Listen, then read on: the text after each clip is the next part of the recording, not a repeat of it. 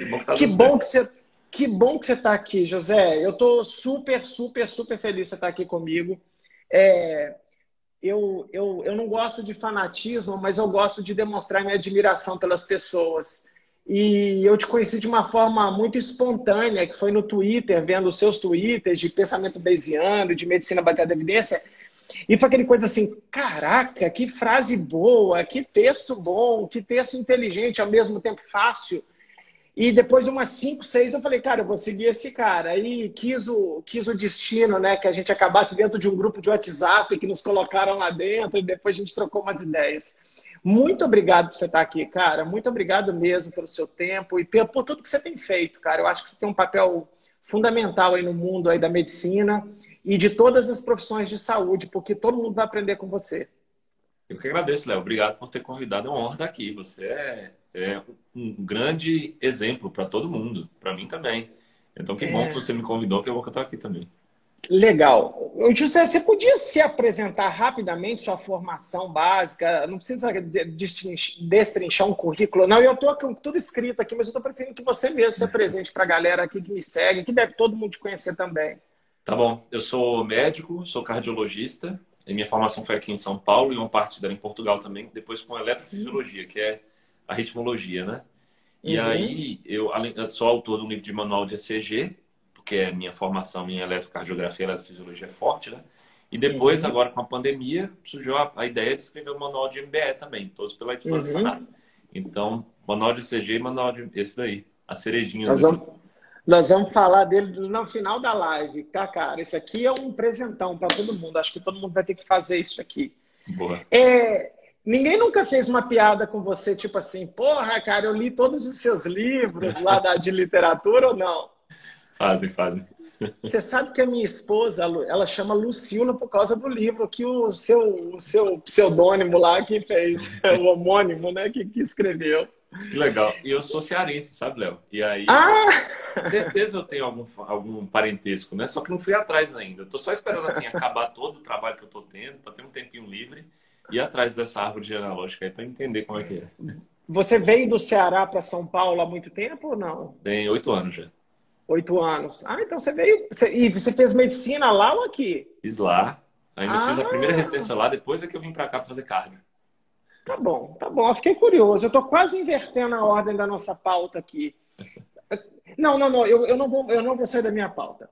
Me conta o seguinte, José. Eu, todas as lives que eu estou fazendo com professores que não são da mesma profissão que eu, eu sempre faço uma pergunta que pode soar idiota, mas eu queria perguntar para você que quais são as doenças do sistema cardiovascular mais, mais, mais prevalentes no seu consultório? O que, que você vê mais? E, e queria muito que você explicasse um pouquinho da sua rotina, como é que é feito isso.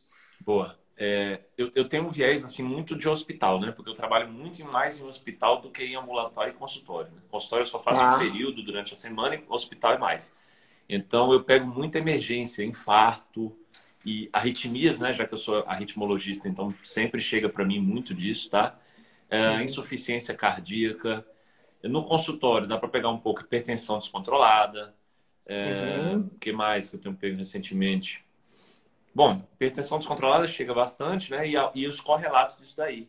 Cardiopatias tá. em geral, por exemplo, ah, o cara tem um coração crescido por chagas, ou porque já teve um infarto, uhum. é, ou uhum. porque tem uma doença genética. Né? Uh, no hospital a gente pega muito morte súbita, que foi o caso do Eriksen, né? Recentemente aí a morte súbita abortada que ele teve, né? E realmente uhum. quando a uhum. gente vem pegar no hospital porque foi abortada mesmo, então a gente faz a investigação. É basicamente isso, mas eu tenho um viés mais é, hospitalista, como eu falei, né? Tá. E isso bate com as prevalências dessas doenças no mundo? Qual é a doença cardíaca mais prevalente que tem? É a hipertensão arterial? É o que, que é? Eu diria hipertensão, hipertensão, arterial e dislipidemia, né? Acho que as duas tá. são prevalentes porque são, são, de doen são doenças da população geral e que nós temos que fazer uma prevenção primária para ele não evoluir com um desfecho cardiovascular, né? Pelo meu viés hospitalista, eu pego mais doenças de emergência. Então, o infarto tá. é a doença que mais mata né, no mundo. Uhum. Mas ela não é a doença mais prevalente, né? Ela é a doença uhum. das prevalentes é que mais mata. Portanto, é a que mais mata. Então, acaba pegando uhum. ela no hospital também. Agora, uhum. mais prevalente do, do, da, da cardiologia, eu chutaria aqui hipertensão e dislipidemia. Tá. E eu te mandei isso por WhatsApp hoje mais cedo. Eu sou fanático com o tal do Global Burden of the Disease, né? Que para quem não conhece, o Global Burden of the Disease em português eles chamam de carga, carga global das doenças, né? É um documento que é meio um censo de todas as doenças que existem. E eu tenho um viés fudido de ler ele toda hora, porque a, a doença que lidera o ranking de é, anos gerados por incapacidade é dor lombar, que é minha área de pesquisa. Então, para a gente, toda vez que a gente vai pedir dinheiro para a agência de fomento, vai escrever um artigo, a gente fala assim: a patologia que mais causa incapacidade no planeta Terra é dor lombar. São três indicadores que o Global Burden of the Disease mede, e tem um que é incapacidade ajustada para os anos de vida, morte e anos gerados por incapacidade. Então, o primeiro é dor lombar, mas os outros dois são doenças cardiovasculares, né, cara? E não muda. O que eu, a minha pergunta para você é uma pergunta que me incomoda muito na dor lombar, porque eu recebo também essa mesma pergunta. Eu vi que de do, 1990 a 2019, doença cardiovascular continua vergonhosamente liderando os rankings né, de mortalidade e de incapacidade né, ajustada para os anos de vida. Eu vou falar bem do jeito que eu falo aqui em casa. Que porra é essa, cara? Que a gente está 20, 30 anos, 30 anos liderando com esse monte de tecnologia, com esse monte de ciência, com esse monte de artigo. É, você consegue tentar especular comigo por que que tá assim, cara? Eu acho que sim, Léo. Eu acho que eu consigo especular alguma coisa, porque eu também falo do, do mesmo não do mesmíssimo gráfico, mas da mesma ideia, quando eu estou tentando explicar, inclusive, um pouco de humildade para a área da saúde em geral, né?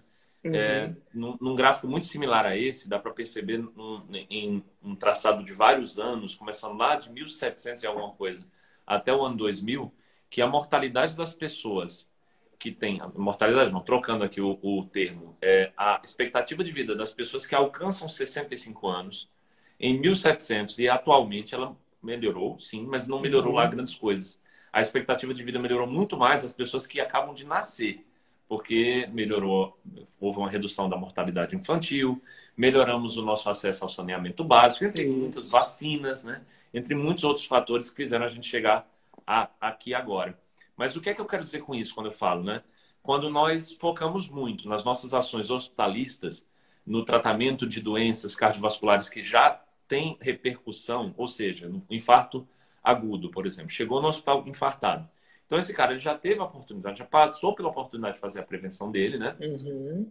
E porque ele não quis ou porque ele não foi contemplado pela redução de é, risco que os medicamentos atuais e que as estratégias de prevenção atuais trazem, né? Nenhuma delas traz e leva a 0% o risco. Então, porque ele não uhum. foi contemplado por isso, ele acaba tendo desfecho. E aí, tendo desfecho, ele vai entrar no hospital. Quando entra no hospital, a gente já tem estudo falando, olha, o tratamento do infarto tem que ser com trombolítico ou com angioplastia. Quer dizer, você vê que a gente vai somando muito conhecimento numa, numa terapia para salvar vidas, sim, mas é de um cara que já teve o evento, né? E você uhum. vai reduzir, obviamente, o, o, risco dele com, essa, com essas terapias, mas você não reduz a zero e o risco dele já era previamente muito aumentado. Então, uhum. isso acontece por várias vezes numa pessoa que já atingiu 65 anos, né? Ele tem um infarto aos 66, aos 67 ele tem um ataque isquêmico transitório, aos 70 outro evento, aos 76 ele faz uma pneumonia. E aí ele vai, né? É, e, e, o conhecimento que nós temos é, aderido a cada uma dessas é bom, cresceu, subiu bastante, mas ainda não é suficiente para dizer, olha, eu consegui mesmo aumentar a expectativa de vida significativamente das pessoas que ultrapassaram os 65 anos de idade, não comparando aos anos uhum. de 1700. Né? Então, eu acho que uhum. nossas, uhum. é, principalmente nesse século, a gente teve um avanço muito grande do século passado, né? muito grande, muito rápido da medicina, na segunda uhum. metade do século em diante, e foi ótimo, mas ainda falta muito. A gente precisa focar tá. em, em, terapias de, de, benefício real mesmo, né? Tá. Clínico. A gente tem perdido tempo com algumas terapias que não, não trazem isso. É, eu quero chegar nisso aí daqui a pouquinho. É, é, é, muito legal. É engraçado, José, que na minha área, eu lembro que quando eu mostrava os gráficos do Brasil, a gente tem um, um, um evento que é chamado Low Back Pain Forum Primary Care. Então, são basicamente os 120 maiores pesquisadores de dor de coluna do mundo e os seus alunos de doutorado. É, uma, um, é, um, é um evento fechado, ele não quer ganhar dinheiro, mas todos os autores dos melhores papers do mundo vão estar lá de um ano e meio, um ano e meio. E é uma, a, o dinheiro transita entre as, as, coisas. A gente fez esse evento aqui no Brasil uma vez. E eu fui como primeira vez como aluno de doutorado e estou até hoje. A gente lidera um grupo grande aqui. E foi uma, engraçado, uma vez a Lucila, minha esposa, apresentou dados do Brasil. E os caras falam, caramba, vocês não estão preocupados com dor lombar? Aí a Lu mostra o Global Burden of the Disease e fala, amigo, há 30, 40 anos atrás a gente está preocupado com morte por diarreia, né? por doença infecciosa. E o Brasil, aí você vê tudo melhorando, né? Vacina, né? Que é um tópico, né? O Brasil, a, o que a gente salvou de vida com vacina, com saneamento básico, com, né, com várias outras coisas, e infelizmente algumas coisas como acidente de trânsito, violência interpessoal, doença cardiovascular, e é, parece que quando a gente também está vivendo mais, outras doenças começam a surgir, né, as neoplasias e outros. Né? Engraçado como é que esse fenômeno de viver mais, ele não necessariamente está acompanhado com melhora é, é, da saúde das pessoas, né? E eu acho que a gente precisa começar a conversar mais sobre isso é, é, que é muito legal aumentar a sobrevida das pessoas, mas ter uma vida mais plena, né, cara, mais justa. Acho que a gente tem que pensar muito nisso. Deixa eu te fazer uma pergunta aqui. No meu mundinho da dor lombar, é assim, ó. Todo ortopedista, fisioterapeuta que você encontrar, a maioria deles, cara, os caras falam que eles têm a manha de encontrar as causas de dor lombar e tudo, apesar da ciência falar que a gente só sabe 10%. Então, literalmente, cada 10 pacientes que entrar no consultório, você generoso, 10 a 15%, você vai identificar a causa primária da dor desse cara. Tá? O resto é o que a gente chama, aí a gente joga num pacote horroroso. Eu não gosto do rótulo, mas é o rótulo mais humilde chamado de dor lombar não específica. A gente meio que sabe o que pode fazer para aliviar o sofrimento dessas pessoas, mas na verdade a gente não sabe causa. Causa é um negócio super difícil de entender, mas não sabendo a causa, estabelecer tratamento é muito difícil. Quanto na cardiologia vocês entendem de causalidade? Eu sou super curioso com essas coisas. É, a, a, gente, a cardiologia é talvez a especialidade médica, você há de concordar comigo, que mais avançou em especialidades, né? em, em evidência, uhum. perdão. Avançou muito. A gente tem estudos, acho que os grandes, maiores estudos em termos de força metodológica, exemplo né, para os próximos que vêm, eles em geral são da cardiologia, né? A oncologia é muito forte também. É, mas mas a, a, a cardio, ela consistentemente, ela tá lá, pelo menos no top 3 anual, então, acho que, em geral, ela fica como, como a principal, né? E a gente já cresceu muito, como eu falei. Por exemplo, a, a mortalidade do infarto na década de 60 era 50%. Hoje nós estamos com a mortalidade em torno de 3,5% em grandes hospitais. Então, Uau. houve muita evolução. É, tô, o que eu vou falar agora não quer dizer que nós não evoluímos em cardiologia, que é uma especialidade que não presta. Pelo contrário, eu adoro a minha especialidade, adoro é, trabalhar com 3,5%, quando ainda quando no passado era 50%. Mas eu quero que ela chegue a 1%, quero que chegue a meio, por isso as minhas críticas, né? Então ainda há espaço uhum. para melhora, tá? É, o, o, diagnóstico de doenças cardiológicas, ele, ele varia muito com relação aos exames deles, né? E aí nós temos um exame, como qualquer doença, mas nós temos um exame na cardiologia que, assim, é um, um caos esse exame na avaliação quando é feito tanto por cardiologistas menos experientes, como por cardiologistas que não conhecem bem o raciocínio é, probabilístico, como também por é, não especialistas, que é a troponina, Léo. A uhum. troponina é um exame que quando o paciente chega ao hospital e ele tem um eletrocardiograma que não detecta um infarto, a troponina ela consegue detectar um infarto e dar esse diagnóstico. Aí tem um, um diagnóstico específico que é dado exclusivamente pelo valor da troponina, que é chamado de infarto sem supra de ST. E aí tem um, um, fenômeno com a troponina que eu acho que ele é talvez uh, exclusivo da troponina. Eu não conheço um outro exemplo em que se aplique isso, que é o seguinte: um exame para poder você a, a, a, é, avaliar a acurácia dele, sensibilidade, especificidade, você tem que comparar com o padrão ouro, né? Uhum. E o padrão ouro do, da troponina é o diagnóstico de infarto sem supra, que é dado uhum. pela troponina. Então ela entra aqui num, num espiral que, uhum. em que uhum. ela autoalimenta a sua acurácia para que cresça sempre mais. Uhum. Então, a troponina é dita hoje como ultrassensível. Muitas pessoas consideram que há mais de 99,9% de sensibilidade. E a especificidade, em alguns estudos, chega a 80% de estudo. Mas isso por conta do, dessa autoalimentação. Uhum. Na nossa vida prática, nós já vimos é, muitos casos, todo mundo tem exemplo, né? de casos em que o paciente, mesmo com esse 99,9% de sensibilidade, estava lá com a troponina não reagente, é, hum. negativa, baixa, e estava com a coronária ocluída, estava sofrendo um infarto, né? Uhum. Então, a, a, suspeita é que na vida real a sensibilidade da troponina ainda não chegou a esse ponto que pensa-se que chegou, né? Uhum. E a especificidade é muito mais baixa do que esses 80%, sei lá, em torno de 40%. Uhum. Né? Um exame com especificidade de 40% ele tem que ser avaliado com muito cuidado, porque Isso. se todo mundo que você avaliar com esse diagnóstico só pela, só pela especificidade, você já erraria 60%. Se você coloca uhum. o, o probabilístico no meio, então você chega a errar, exemplos que eu já dei nas minhas redes sociais, chega a errar em 90%, mais de 90% Entendi. dos casos. Uhum. E as pessoas não levam isso em consideração. Então, o diagnóstico ainda está caminhando, engatinhando na tentativa de melhora. E no relação a específico à, troponina, é, eu não vejo uma vontade de melhorar, porque não se percebe o mal que ela está fazendo ainda, entendeu? Pode ser Entendi. alguns anos na frente. Tem muito overdiagnosis em cardiologia, assim, procedimento que não devia acontecer porque o diagnóstico, porque faz exame demais e tudo. Sei lá, eu estou aqui 45 anos, não tem histórico, estou bonzão eu devo ir num cardiologista para ver como é que está a minha vida, sendo que eu estou com zero de risco e tudo. É... Como é que é isso? Aí conta aí para mim. Boa. Eu ia falar um exemplo da troponina já para continuar, e aí você me deu mais uma ideia. Então, vou falar dois. Tá? Vou levar um tempinho aqui.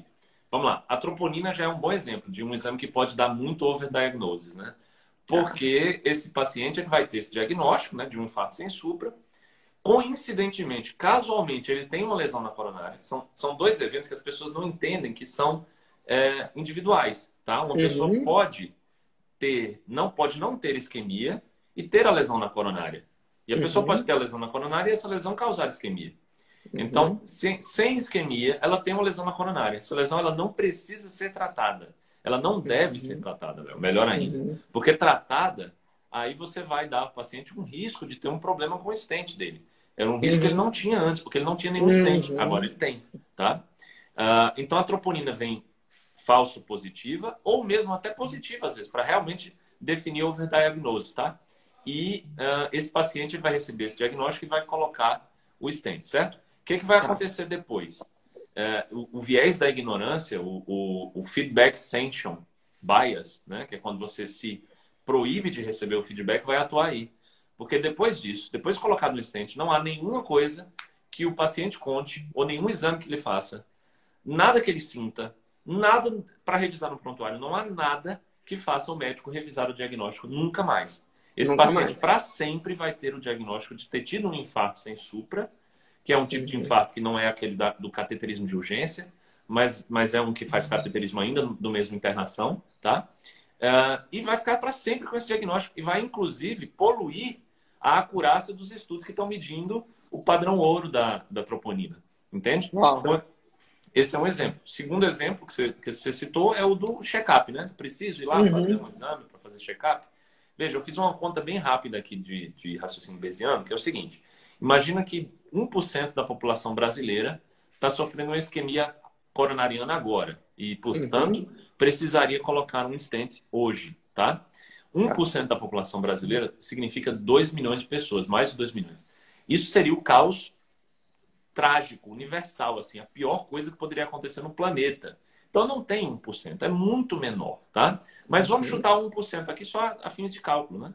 Você vai jogar esse 1% na fórmula, no teorema de Bayes, que é o pensamento bayesiano, e aí você consegue encontrar que a taxa de falso positivo desse tal check-up cardiológico chega a mais de 90%. Se você parte de 1% de probabilidade pré-teste, partindo de 1, que eu já exagerei, é mais de 90%. Se eu diminuir, eu vou para 95%, 96% de resultado positivo. Então, é, é uma coisa que acontece. O exame, quando ele é bem feito, ele não é de se jogar fora, não, tá? Uhum. Já, já teve colega que veio falar comigo, olha, mas você não sabe que no teste ergométrico a gente também avalia tal, tal parâmetro e tal outro? Claro que eu sei. Eu estou aqui falando só sobre a pesquisa de isquemia miocárdica para fazer o check-up cardiológico, ver se tem isquemia. Afinal de contas, se você já fez algum dia na vida, Léo, você vai ler lá, que no laudo, a, parte que está em negrito no laudo é presença ou ausência de isquemia. Então é a coisa mais uhum. importante que as pessoas avaliam. Né? Uhum. E essa que é a mais importante, infelizmente, ela é muito, muito falha. Uau, cara. Então, assim, é, é, é, eu já uma vez eu postei uma, uma Cochrane Review de, né, de check-up, né? No Brasil a gente chama de check-up, né? De falar de early diagnosis para prevenir morte, né? E não achou nada. Cara, só foi pior do que os posts de cloroquina e vermectina, entendeu? Porque é, é incrível como as pessoas acreditam em check-up. Né? Ao invés deles cuidarem da saúde, eles falam, não, uma vez por ano. Eu tenho vários amigos, meus melhores amigos são do mundo corporativo, que eu eu, eu, todo dia eu agradeço de não ter ido para esse mundo. É, eles têm um orgulho de falar assim: a minha empresa me manda no Sírio, no Einstein todo ano. Aí eu fico lá, o cara faz tudo e tal, e eu estou bem. Posso encher a cara de cerveja, não faço exercício, eu estou engordando, porque o meu exame não tem. Minha esteatose hepática está limítrofe, beleza e tal. E às vezes eu falo, mas você faz? Eu falo, cara, eu não faço. Eu me sinto, cara, é muito doido, né? Porque eu acho que virou senso comum que é, eu, eu, eu, não sei se você concorda comigo, isso não é medicina preventiva. Medicina preventiva, na minha cabeça, é outra coisa que não tem nada a ver com um diagnóstico precoce. Com, concordo, com certeza. Tem muito mais para a gente fazer, né? Tem mudança de tipo de vida, tem, tem dieta, é, tem exercício uhum. físico, tem muita, mas muita coisa do que colocar é, a confiança no exame, Léo, que tem 67% de sensibilidade e 74% de especificidade. Olha esses uhum. números. Esse exame, esse exame não presta. Para isso, Entendi. esse exame não deveria existir. Né? Para, esse, para essa razão, né? É. Para os outros fatores, sim. Tem muita coisa para que o exame vê. Agora, para isso, não. E aí, ainda incide a probabilidade pré-teste que é baixíssima, né? Como eu falei. Exato, exato. É muito, muito legal. Ô, ô José, o, que, que, o que, que existe de prevenção de doenças cardiovasculares hoje, além do que todo mundo fala? Eu queria ouvir da sua boca mesmo. O que, que tem mais moderno? O que, ou nada mudou? O que, que as pessoas que estão vindo aqui, porque é engraçado, o meu perfil, José, depois da Covid, ele se tornou um perfil meio muito heterogêneo. O perfil do meu Instagram do Léo era muito dos, de é, profissionais de saúde, mas hoje ele virou, eu brinco para todo mundo, que a minha fã número um é do perfil chama Guardanapos Religiosos, que eu adoro essa pessoa. Uhum. É, então, assim, tem muitas pessoas que querem mesmo entender o que é prevenção em saúde, o que, que deveria as pessoas fazerem para ter uma vida cardiovascular legal. Pronto. É, acho assim que, mesmo por plausibilidade extrema, mesmo que venha estudo falando que você não precisa fazer dieta, que você não precisa manter seu peso, que você pode fumar, mesmo que venha esses estudos, a gente não vai acreditar neles. A maior plausibilidade é que você tem que fazer dieta, tem que cuidar do seu corpo, tem que ter é, uma vida regrada, tem que parar de fumar, não é? Uh, pronto, isso daí é o, é o, basicão, é o mais uhum. clássico, né? Evitar, evitar comida, bom, com exageros, né? Não está muito bem definido qual é o exagero que é pior, se é pior exagerar em carboidratos, se é pior exagerar em gorduras. Eu não vou entrar nessa celeuma, porque não tem evidência uhum. muito forte. Uh, uhum. Eu acredito numa linha, na linha que tem uma, para mim, a evidência mais forte, mas não é consenso. Agora, o que, que tem assim de mais praticamente consenso? O que, que existe? E aí de medidas mesmo, né, que nós podemos interferir. Veja, a avaliação da pressão arterial faz muito sentido fazer mesmo, apesar dela uhum. ser só um número, né? Eu critico muito tudo que é só número, né? Eu critico, mas a pressão arterial ela tem mesmo, é, em vários estudos demonstrado, correlação com um, uma maior taxa de desfecho no futuro, desfechos cardiovasculares uhum. importantes. Então, vale a pena, sim, reduzir. Não necessariamente com remédio, tá? Tem estudos tá. que já testaram, olha, vamos fazer tratamento medicamentoso com quem tem baixo risco de eventos cardiovasculares só porque é hipertenso. Aí você vai ver lá no futuro, então o remédio não deu nenhum benefício. Claro, esses estudos eles podem ter caído num falso negativo, né? Porque um uhum. estudo de um paciente em baixo risco ele tem que ter uma duração muito prolongada para encontrar algum resultado. Então, se o follow-up foi aqui de 10 anos com um paciente de 50 anos, não é um estudo que dá para a gente afirmar. Mas, mas, como já tem uma, uma força de evidência muito alta apontando para esse caminho, então, pelo menos risco intermediário, risco alto, uh, cardiovascular, que é uma ferramenta que a gente calcula em, em consultório da cardiologia, né? E o paciente é hipertenso, então vale a pena iniciar o tratamento medicamentoso, como nós fazemos atualmente, né? Antipertensivos, para evitar infarto e AVC no futuro. Tá? Deixa eu te interromper um segundo. Quanto que, quantos por cento dos hipertensos são absolutamente assintomáticos? Porque eu fiquei a, curioso agora. Absolutamente, Léo. A, a, a, hipertensão é uma doença silenciosa. Então, é. a não ser quando o paciente tem uma hipertensão secundária por alguma razão e essa razão causa sintomas. Eu vou citar um exemplo: o felcromocitoma. Felcromocitoma é um tumor de células na, na nossa suprarrenal.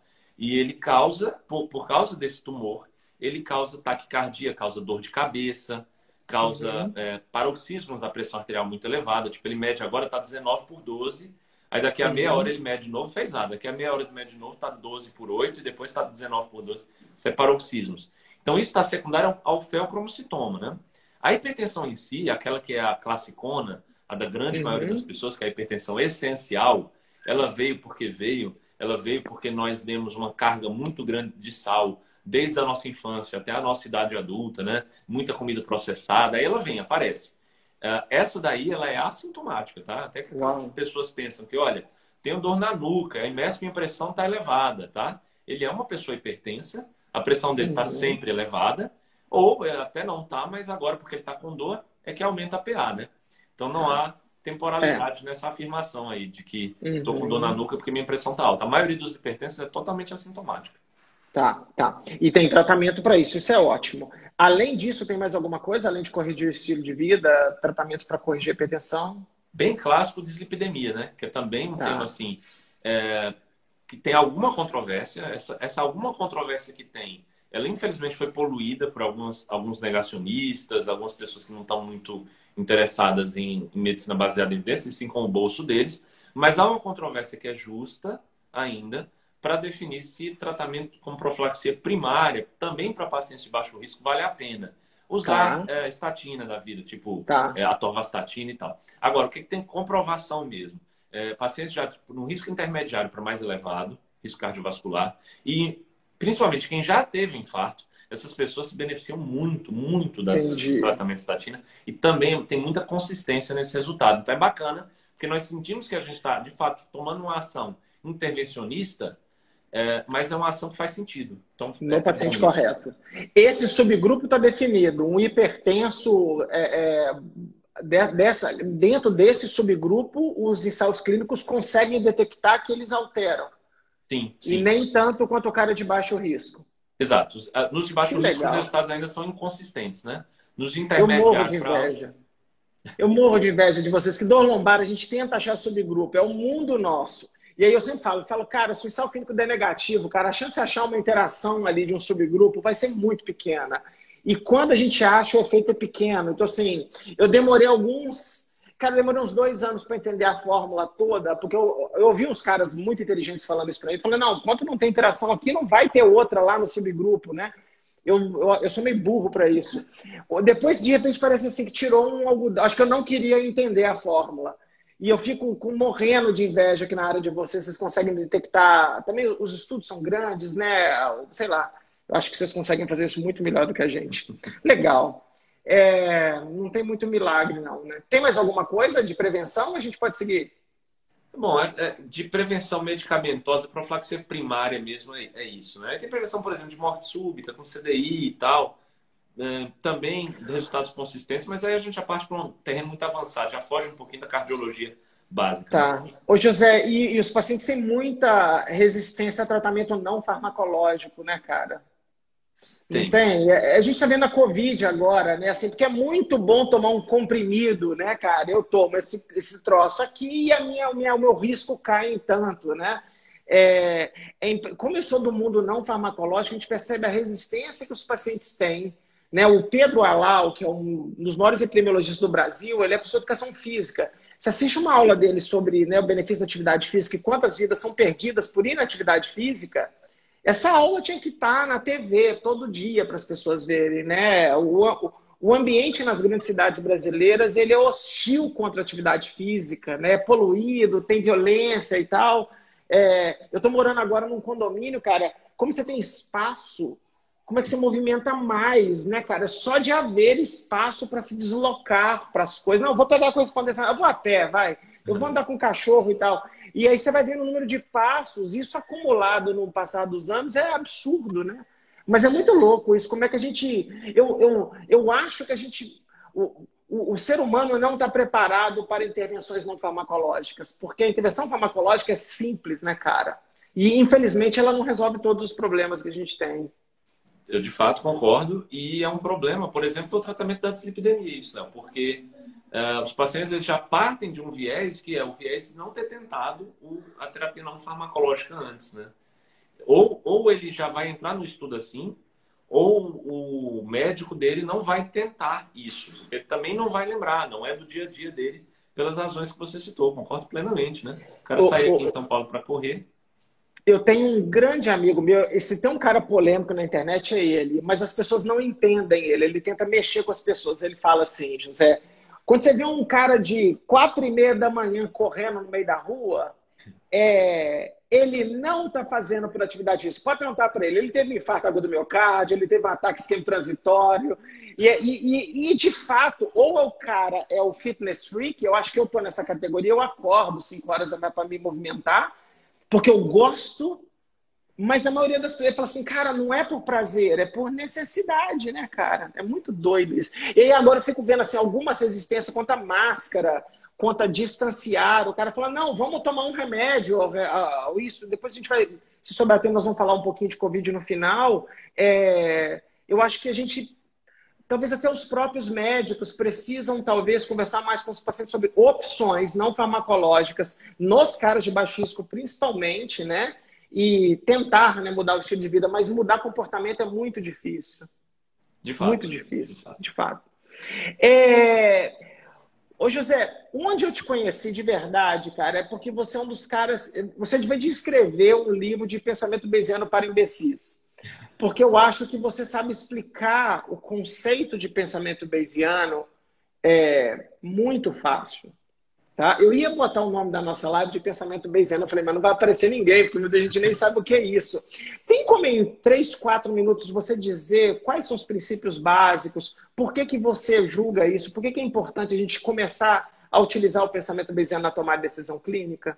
Vamos lá, vou tentar. É, é complicado tá. mesmo explicar, mas é o, que eu, é o que você falou, né? Eu tento fazer isso da maneira mais fácil. Então, quem está tá aqui, bom. segura um pouquinho que eu acho que vai dar para entender. É assim.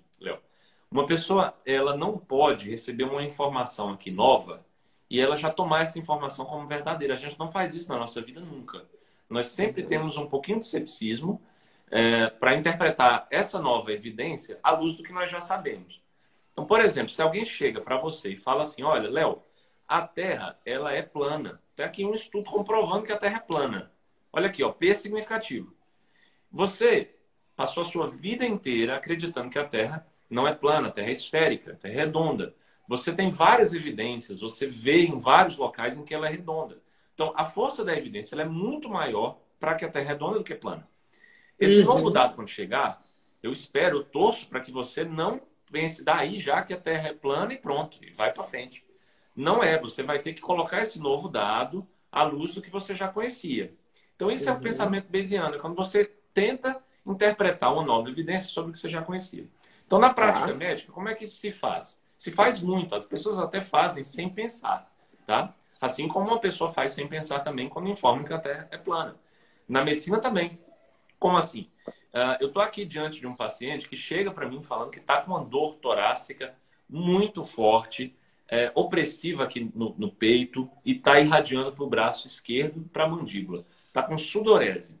O próprio paciente, Léo, quando chega no hospital com essa sintomatologia, ele já sabe que está infartando. Ele é dá muito, o diagnóstico. É muito provável essa, essa história toda né, que eu contei. Aí ele vai fazer o exame, que é o eletrocardiograma. Então é, é assim, ó, até o paciente sabe que a Terra é redonda. E aí vem o eletrocardiograma e mostra, olha, a Terra é plana. Olha, o paciente não está infartando. Tá? Então, o que, que o médico tem que fazer a partir daí? Ele tem que fazer o seguinte, olha só, o eletrocardiograma ele não é 100% acurado. Ele erra. Uhum. Ele erra em tantos por cento das vezes para falso positivo. E aqui o que eu estou preocupado é em falso negativo nesse caso. Porque foi negativo, mas o paciente está queixando de uma dor que é muito clássica, né? Então, esses quantos por cento aqui? Partindo da probabilidade que ele tinha de ter infartado. Qual é a probabilidade dele estar tá infartando, mesmo com uhum. o ECG normal, né? Isso, tá. Então, isso é raciocínio bayesiano. Tem como você aplicar isso em uma, umas fórmulas, né? Ou em alguns algoritmos, facilitados. Tem um nomograma de Fagan, que é uma folhazinha que tem assim, tem a probabilidade pré-teste aqui, aí no meio tem a acurácia do exame e depois tem a probabilidade pós-teste. Aí se ele se traça uma linha, ele já fala, olha, se o paciente tinha 80% de chance de estar infartando, o eletronegativo, agora ele ainda tem 50% de chance de estar infartando. Então, uhum. olha que bacana. Ele ainda vai te dar um, um, em termos de probabilidade mesmo, para você pensar. Aí você pensa assim, ah. olha, 50% de chance de infartar é muito alta essa chance. Não posso uhum. excluir infarto por causa do eletro. Eu tenho que fazer outras estratégias. Aí a cabeça do médico começa a pensar.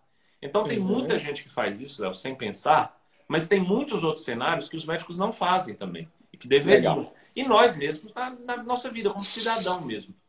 Uhum, tá, então tem hora que é intuitivo, mas tem hora que é você acaba se convencendo de uma evidência que não presta como sendo a verdade, aí você se ferra. Isso é ensinado, isso, isso tem. Você conhece os cursos de medicina? Isso está sendo ensinado para alguém? Porque é engraçado quando eu escuto falar de pensamento bayesiano, muitas pessoas falam assim: não, isso é para ensinar lá no mestrado doutorado. Eu falei: não, filhão. Existe estatística bayesiana, o raciocínio bayesiano para, para o cientista mas eu acho que ele é mais valioso para o clínico, né, cara? Para ele começar a pensar nesse jogo de probabilidades. Você começa a ver algum movimento nesse sentido, ou isso é muito discreto ainda? Ou é só você que fala disso? Não, movimento tem, né? Tem algumas faculdades que já estão chegando aqui ao meu conhecimento, né? Que estão ensinando isso, né? Tem mais pessoas também que falam sobre isso no Brasil, é, mas não é a maioria, é a esmagadora minoria dos cursos, né? O que a maioria dos médicos sai da faculdade pensando é que com a sensibilidade e a especificidade de um exame, ele já é capaz de interpretá-lo. E eu tá. falo isso, essa minha frase é até forte para muitos. Sensibilidade e especificidade são para o pesquisador. O clínico tem que usar a razão de verossimilhança, que é Sim. é a ferramenta que, que é aplicada depois no teorema de Bayes. Então tem muito pouca gente falando disso. É, é uma pena para os nossos egressos da faculdade, é uma pena para os médicos que não conhecem ainda, para profissional de saúde em geral, né, que não conhece ainda esse pensamento, porque no final ele vai elaborar uma terapia, né? E essa terapia ela pode estar relacionada a um diagnóstico falso só porque ele não aplicou esse, esse uhum. teorema. Prezado amigo, imagina nós fisioterapeutas que o diagnóstico é baseado em exame de movimento, palpação, entendeu? E aí a doutora fala assim, cara, não tem como falar isso, entendeu? E mais, que a probabilidade pré-teste é lá embaixo, a acurácia do exame é lá embaixo. É muito doido isso. A gente precisa arrumar um jeito. Não sei, José, eu, eu, eu é engraçado, eu ia te perguntar isso por fora. É, é, será que a gente não pode um dia. Fica, imaginando, assim, em termos de formação médica mesmo, né? Eu, eu dou curso de prática baseada em evidência há muitos anos. O que começou a acontecer agora comigo, que eu acho maravilhoso, é que eu estou criando um mercado que vai acabar com o meu curso, porque vários alunos se tornam professores de prática baseada em evidência dentro dos cursos de graduação, e agora não é só na fisioterapia, o que é muito legal, e que isso vai começar a ser ensinado para o moleque lá no início. Né? Eu né, estou fazendo uma série de lives sobre medicina baseada em evidência e prática baseada em evidência, né, porque não, eu não tenho só médico aqui. O seu nome foi esmagadoramente listado como as pessoas que eles queriam ver. E eu lembro quando eu fui começar meu doutorado na Austrália, é, eu queria melhorar o meu, minha audição, minha, meu, meu inglês do listening mesmo, do dia a dia, do sotaque australiano e tudo. E o cara falou assim, meu orientador falou assim, vá assistir o professor Rob Herbert é, dando a, a, a Evidence-Based Practice, lá no primeiro período de fisioterapia. Fiquei pensando nisso, entendeu? E o cara fala baixo, o cara tem um puta sotaque australiano, ele não é nem um pouco, ele não é aquele grande professor didático. É, e eu saí dali e falei assim: Uau, cara, dá para ensinar esse negócio lá no início. O menino vai começar o curso todo paciente que pintar, ele, talvez ele vai tentar acessar a evidência e tal. E como no Brasil existe resistência a isso? E quanto a gente dá esses cursos, eu fico imaginando agora de pensamento bayesiano, alguma coisa assim. Talvez tenha que mudar o nome, né? Porque o nome não é nem um pouco sexy, né? É, é, é, é, Toda vez que eu dou curso de PBE para alguém, seja no online, seja no presencial, o cara fala assim: por que, que eu não tive isso na graduação? Porque o conceito não é difícil. É lógico que ele tem a sua própria complexidade, ensinar desenho de estudo, ensinar interpretação de intervalo de confiança, mas na hora que você joga no pacote todo, qualquer cara com dois neurônios bem, bem alimentados, ele vai entender o conceito. Né? Quando eu vejo hoje, você deve ter visto, né? Tá todo mundo falando de. É, é, o povo confunde clinical medicine com The Lancet, né? Então, assim, a gente está errando muito. e, e, e e a gente precisava isso estar tá na formação mais básica da formação, não só do médico, como de todos os profissionais de saúde, para entender isso bem. Porque, é. na verdade, quando a gente se torna paciente, a gente se torna vítima do médico que não sabe disso, que de boa fé está tentando fazer a melhor coisa que ele pode. De fato, boa fé, mas sem, sem esse conhecimento que é muito importante, de fato, né? E só que você puxou aqui o assunto, né, do, da, desse novo artigo que está todo mundo falando, né, todo mundo, é, enfim, que não sabe avaliar a evidência científica. Uh, um certo dia eu fiz no meu Twitter uma pergunta, uma enquete lá, e coloquei assim: se sair hoje um novo estudo com sem vieses, com é, 80% ou 90% de power, um alfa de 0,05 e o P significativo, em, publicado em uma boa revista, demonstrando que a ivermectina funciona. Então aí sim, ela funciona, sim e não. As pessoas não entenderam, Léo, que ali era uma pergunta assim, era, a, a pergunta ela estava oculta. A pergunta era: uhum. você é um bayesiano ou você é um frequentista? Né? Porque uhum. todo mundo que respondeu que sim está é se definindo como um frequentista. Porque qual é a evidência que nós temos atualmente? A evidência é começou com é um vermífugo para tratar o vírus. É impossível que isso aconteça? Claro que não. Existem é, uhum. drogas que depois elas se comprovam mesmo efetivas em cenários em que não havia plausibilidade nenhuma. O beta-bloqueador uhum. para insuficiência cardíaca é isso. Né? O beta-bloqueador é um remédio que faz o uhum. coração bater mais fraco. Num cara que já tem insuficiência cardíaca, imagine. E é bom, salva vidas. Né? Então, assim, não é por não ter plausibilidade que nunca vai funcionar. Mas não tendo plausibilidade, Léo, tem que soçar, sabe? Tem que ralar. Mostra resultado positivo. Muitos. Consistente. Isso. Sempre bons. Isso. Né? Não essa coisa que, olha, sai um estudo aqui, mal feito, com, como você 45 então, sujeitos. Né? É. Exato. E cadê o estudo bom para demonstrar? Mesmo que saia um, ainda não vai ter plausibilidade, não vai ter probabilidade pré e pós-teste suficiente para definir isso, né? Então, o raciocínio bayesiano pode ser aplicado até na leitura no análise científica.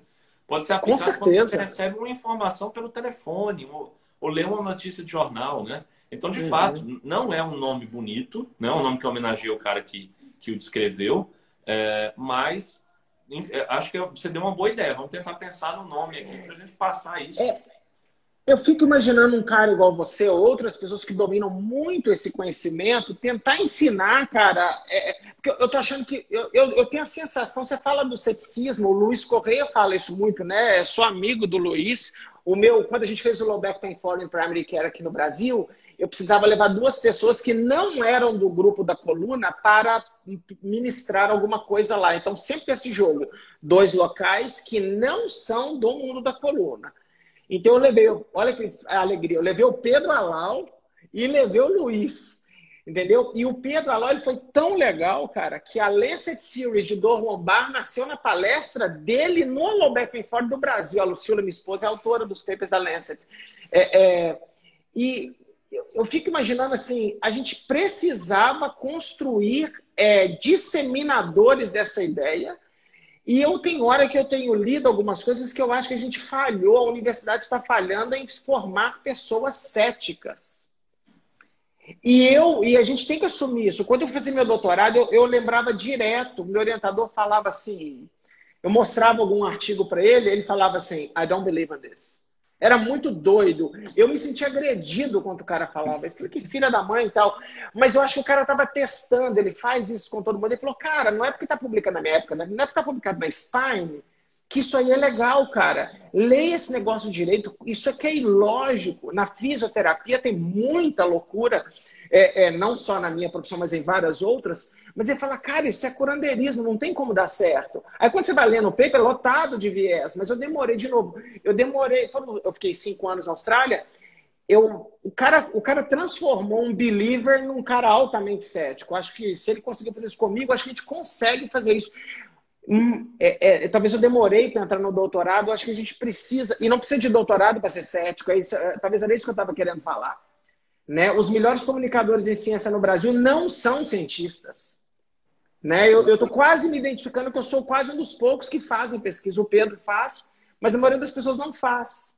Sim, o José Neto, né, nosso amigo da saúde baseada uhum. em evidências, ele fala isso, ele tem uma analogia muito boa com relação a isso, né?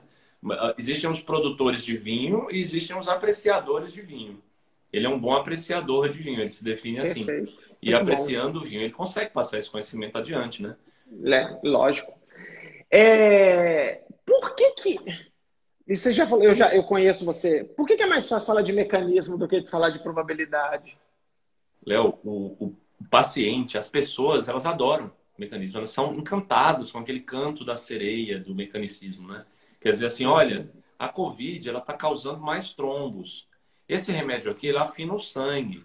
então esse remédio é bom para Covid. Olha a uhum. sequência de pensamento lógico, racional, de quem acha que a medicina está toda descoberta, que nós já sabemos tudo sobre todos os tratamentos, tudo, né? É, e é um pensamento que é difam, é, é, difamado, não, ele é divulgado sempre em consultórios. É, o médico que divulga assim, ele é um médico que tem mais chance de receber o paciente de volta no consultório dele.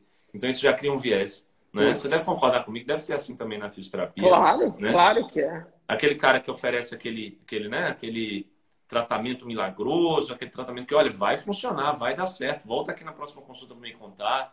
É, ele não demonstra a incerteza no que ele está fazendo, esse cara com certeza tem uma maior chance de receber esse paciente de volta. E assim, mares e mares de pacientes foram acostumados dessa maneira, com essa linguagem, né? As pessoas elas o paciente espera, né? O paciente espera a lógica mecanicista da coisa e o médico dá de volta, né? Isso, exato. Como se fosse lógico assim, né? Olha, um, uhum. exemplo de lógica que eu sempre cito é o, o exemplo de um antiarrítmico chamado flecainida, fazia total sentido. Quando você lia assim, olha, uma pessoa quando tem um infarto, ela morre subitamente porque ela tem extrasístoles. Esse remédio acaba com as extrasístoles. Então, logo, Dá. esse remédio é muito bom, né? As pessoas tinham uhum. medo de colocar isso até em estudo científico, viu? Os médicos não uhum. queriam selecionar pacientes para o estudo. E quando foi feito... Porque era óbvio, né? Quando fez o estudo, esse, exame, esse estudo mostrou que a flecainida estava aumentando a probabilidade de morrer, né? É, então ele foi até tirado né, dessa, dessa indicação para esse fim. É, então, assim, o mecanicismo ele é muito facilmente aderido pelo paciente, porque ele entende, finalmente tem uma coisa lógica na cabeça dele. Só que a saúde, nosso corpo humano, ele não é lógico, ele não obedece a essas leis, porque nós não conhecemos tudo ainda. Quem sabe daqui a uns 300 anos, 500, quando a gente souber exatamente todas as reações fisiológicas, farmacológicas, enzimáticas, aí vai fazer sentido, Léo. Aí eu vou dizer assim, olha, tem essa extracístole aqui, só que essa extracístole começou por causa do canal do cálcio. A, a, a, a quantidade de informações que você tem que ter para fechar um, um, elo de causalidade em medicina é muito, mas muito, uhum. mas muito maior do que cabe uhum. numa frase, do que cabe num parágrafo, do que um paciente uhum. médico consegue explicar para um paciente em uma consulta, entendeu? Então é muito uhum. difícil informar isso aos pacientes. A medicina baseada em evidências, o pensamento probabilístico, ele tenta fugir disso enquanto nós não conhecemos tudo, né? Claro. Enquanto nós não conhecemos tudo, então vamos fazer teste com pacientes para ver coisas que nosso olho consegue ver. O que, é que nosso olho consegue ver? Nosso olho consegue ver se o paciente está tendo maior chance de morrer ou menor chance de morrer. Isso a gente consegue. Agora, você está uhum. mexendo lá na enzima tal, da célula tal, isso é muito mais difícil, muito mais complexo. E do lado daquela enzima tem uma outra atuando que a gente não sabe, só vai descobrir daqui a 200 anos. Né? É. Então. Nossa, cara, é muito difícil. Eu, eu não sei se você já leu esse livro. Você já leu The Book of Why? Você conhece esse livro? Conheço o livro, mas não li ainda. Eu já, come... eu já li ele algumas vezes, algumas partes, mas agora eu acho que eu me sinto maduro para ler. E eu vou ler esse livro porque é um dos grandes livros de causalidade que falam né, sobre esses fenômenos complexos que a gente acha que sabe e um dia desse, sem querer, eu dei uma, uma sorte de ter algumas horas livres. Eu fui ver um documentário do Bill Gates. E ele, né, tem, ele doa muito dinheiro para filantropia para tentar salvar a vida das pessoas. E aí ele citou o livro, né? E eu falei, caraca, eu preciso ler esse livro de novo, porque eu acho que é, é impressionante como é que o nosso cérebro é capaz de criar é, conexões que não são reais, né? Ela, ela não é, é, univariada. E mesmo se ela for multivariada, é uma coisa que me frustra demais, José, no, minha, no meu mundo em que eu vivo, é que a gente roda um disputa modelo multivariado animal e aí fala assim, ele explica 30% da variabilidade. E a gente fica felizão.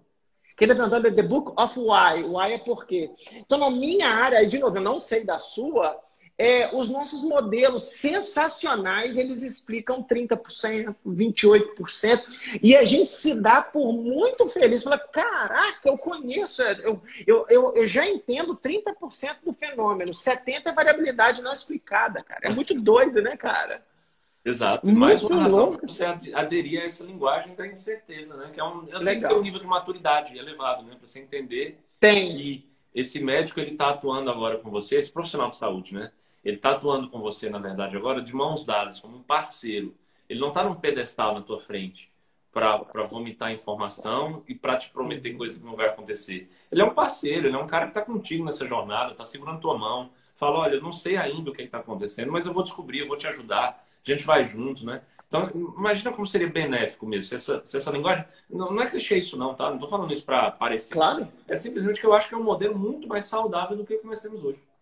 Uhum, legal. É, bom, sobrou 10 minutinhos. Onde é que o planeta está errando feio nesse mundo da Covid, José, na sua opinião? Uh, desde o começo, Léo, a gente tem acreditado em coisas pouco plausíveis, né? O mundo todo. Tá. Então, olha só. Sim, eu estou falando o mundo todo. É. Tem, olha, tem exemplo aqui que é no mundo em todo, no mundo inteiro, que você pensa assim, mas por que, que as pessoas estão fazendo isso? Que sentido faz? E talvez para algumas pessoas que estão nos assistindo podem se assustar agora com o que eu vou falar. Mas que sentido faz fazer um exame de RT-PCR para permitir que uma pessoa faça uma viagem ou não faça uma viagem? Se o uhum. RT-PCR é um exame que tem uma sensibilidade estimada de 70%. Estimada porque até hoje nós não temos esse valor real, tá? Como não existe uhum. um critério padrão ouro para comparar o RT-PCR, esse é um resultado que vai ficar para sempre como estimado. Estima-se 70%. Então, que sentido faz, né?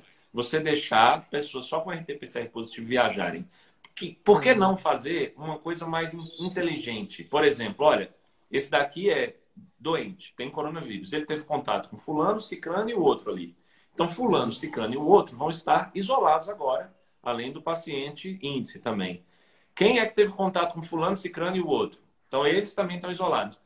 Isso era muito mais efetivo do que fazer falsas promessas de, de é, proteção. De, olha, você está com RTP, eu vou fazer um RT-PCR para visitar meu avô. Quantas vezes eu ouvi isso, né? Que pena que dá da pessoa que está acreditando, do dinheiro que gasta, do avô da pessoa que não está protegido, porque não serve para isso, né? Uhum. A sorologia, é, medida de temperatura, seja é, casa, seja aqui. É. Não, não tem sentido nenhum, nenhum, nunca teve. Então, o mundo todo ele aderiu a essas sensações de falsa segurança. Não foi só o Brasil, não. Uhum. E o Brasil ainda foi, a, a, dobrou a aposta, né? Porque ele ainda teve, além dessas falsas sensações de segurança, ele ainda dobrou a aposta para uma falsa sensação de estar tá sendo tratado, né? Sem estar tá sendo. Então, é, é, errando aí. E medicamentos de prevenção também, né? Que não fosse a vacina, né? Quando alguém falou, mas o que, que faz para prevenir? Eu falei, cara, se você se vacinar, você vai se prevenir bem, né? É, é, cara, é muito louco. Eu, eu, o mais louco é que a gente dobrou a aposta e a gente não voltou atrás, né, José? Porque errar, eu, eu vi os posts do Luiz Correia, dos meus mesmo no início, a gente meio que desdenhou da Covid, a gente achou que era um, né, um negócio que ia passar e tal, mas é, é, é, muitas pessoas voltaram atrás e falam, cara, mudou o cenário, né? E o Brasil, igual você falou, né? A gente seguiu a irracionalidade e tá ok, porque é, no início a gente não entendia nada, então cada um foi tentando o que dava. Um monte de estudo ruim. Eu sempre dou nos meus cursos de revisão sistemática, eu falo assim: os primeiros estudos são pequenos, é, com resultados espetaculares e lotados de viés né? Aquele maldito primeiro ensaio clínico de cloroquina estragou a humanidade. E, e depois disso tudo, a gente não voltou atrás, porque a evidência já falou, cara, não é isso. E eu me decepciono muito porque eu sempre, eu sempre respeitei a medicina, que eu falava assim, cara, se eu tiver uma infecção bacteriana hoje, o médico não vai me passar mais bezetacil, que era o que me passava quando eu tinha 10 anos. Porque melhorou, tem drogas melhores. Talvez o bezetacil até resolveria meu problema. Mas existem fármacos melhores, não precisa dar agulhada na criança, né? É, é, é, a forma de administração é mais leve, os problemas é, gastrointestinais são menores. E eu sempre falei assim, quando eu dou meu curso para fisioterapeuta, eu falo, os médicos trocam de acordo com a evidência. E eu percebi que é tudo mentira. Eu, é mentira, não troca. E eu acho que a gente não voltou atrás, né? Eu tenho muita colaboração na Austrália, é, e eu tenho reuniões semanais com os caras, e eles falam, meu, vocês não vão voltar atrás, cara. Falei, não, eu já desisti, entendeu, José? Assim, ó, vacina e reza, entendeu? Quem segurar, segurar, quem não deu, deu, porque nós vamos na bagunça mesmo. E, infelizmente, é o custo de muitas vidas, concorda? Infelizmente, e, e, é multifatorial isso tudo, mas eu acho que tem um peso grande disso, né? Dessa propagação de falsa segurança, né? Porque o brasileiro, muito mais do que em outros países, ele se sente seguro com uma pílula mágica que ele acha que funciona porque ele lê no WhatsApp, né? Uhum. Se ele for conversar com pessoas que entendem de saúde baseada em evidências, essas pessoas estão aconselhando ele, por favor, não pense assim, não é isso, mas aí ele prefere acreditar no WhatsApp, ele prefere acreditar no Twitter. E aí ele toma essa pílula mágica e vai para a rua aglomerar, vai para a rua uhum. sem máscara, acha que pode ir para uma festa com a família inteira, num ambiente fechado, acha uhum. que fazer um exame vai dar bem. Então, essa falsa segura, segurança do, do brasileiro, eu acho que ainda tem um peso, ela é multifatorial, não é só por isso, mas ela ainda tem um peso nessa falsa sensação de segurança que os remédios nos deram, né? Depois, quando Sim. vem a vacina, aí é, é, é, de novo, multifatorial. Tomam a vacina e acham que é 100% também. Então, 100% Sim. já posso sair na rua sem máscara. É. Como, como e aí... propuseram aí, né? Uhum. É, ou com vacina ou após a doença. Se você tiver tido um falso positivo, e se a doença em, em você for daqueles poucos casos que tem duas vezes, tem recidiva, né? uhum. as pessoas não pensam uhum. nisso, é impressionante. É. é. José, conta um pouquinho sobre isso aqui, ó.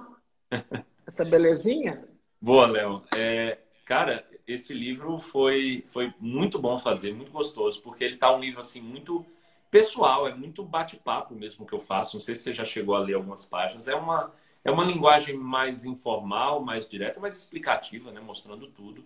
Eu fiz ele para ser consumido por qualquer profissional de saúde, médico, enfermeiro, fisioterapeuta. É, na primeira parte, eu escrevo até quais são os livros que um cidadão curioso pode se beneficiar em ler, quais capítulos, né? É, então, ele é um livro mais para erudição mesmo das pessoas, para elas tentarem entender o que está acontecendo com o mundo agora, né? E por que, que a medicina, por que, que a gente propõe uma medicina e uma prática em saúde diferente do que está sendo feita, mais baseada em evidências do que não. Então foi super gostoso. eu estou muito feliz porque foi o maior lançamento da história da Sanária esse livro. Uau! Né? Parabéns! Super bem, tá, tá, tá indo super bem nas vendas. Estou recebendo muito bons feedback, feedbacks, né? O, o Souto, recentemente, José Souto, falou exatamente isso. Olha, parece que você está conversando com a gente durante o livro. E era exatamente Legal. isso que eu queria. Que maravilha. Eu te dou super parabéns, cara. A gente precisava de um livro em português de pessoas que falassem simples. Eu acho que as pessoas ainda confundem muito livro de prática baseada em evidências com livro de metodologia de pesquisa. E o pouco que eu li, eu falei, ele conseguiu fugir disso. E eu fiquei super, super, super encantado. E para encerrar, José, eu vou falar o que eu já falei para você algumas vezes no WhatsApp eu gostaria de algum momento te encontrar pessoalmente para te agradecer por tudo que você fez e, claro, para pegar uma assinatura do livro. Oh, obrigado, Léo. Vamos fazer assim, vamos tá fazer, quando acabar a pandemia, quando tiver assim, todo mundo vacinado, não se fala mais nisso, aí a gente se encontra, toda aquela turma legal que a gente tem lá no grupo, todo mundo é junto para tomar um vinho ou tomar um chopp, enfim, o que gostarem. Deixa eu falar uma legal. coisa só, que eu esqueci Fale. de falar. É, o pessoal tá, tá no chat pedindo para você mostrar de novo, se você puder só mostrar aí de novo o livro. E tem um cupom de desconto, Léo. Não sei se eu posso falar pro pessoal Pode, aí. claro. A gente tem um minuto de sobra que vai cair a live. Vamos tá lá. Bom. MBE Alencar 25. O MBE, MBE... e o Alencar são maiúsculos. Tudo tá. junto. Eu vou colocar no comentário lá, MBE Alencar 25, para vocês fazerem a compra no site da Sanário. Eu comprei, no dia que lançou, eu comprei é, e veio rapidinho. Não deixe de adquirir, que eu acho que é um material muito legal de leitura para suplementar tudo que esse cara faz aqui na internet. Querido amigo, muito obrigado. Você é um cara muito generoso. Que, que Papai do Céu te ilumine e te dê força para continuar o seu trabalho. Eu que agradeço, Léo. Obrigadão pelo tá espaço. Tá bom? Prazer estar aqui uma honra. Eu admiro muito. Eu vou salvar a live, vou salvar a live e vou colocar. É, depois eu vou pegar o código de novo, que eu já esqueci. Você me manda no WhatsApp, eu coloco lá. Tá bom, querido? Um beijo para todo mundo, gente. Boa noite e se cuidem. Tá bom? Tchau, um abraço para todo mundo. Tchau, tchau.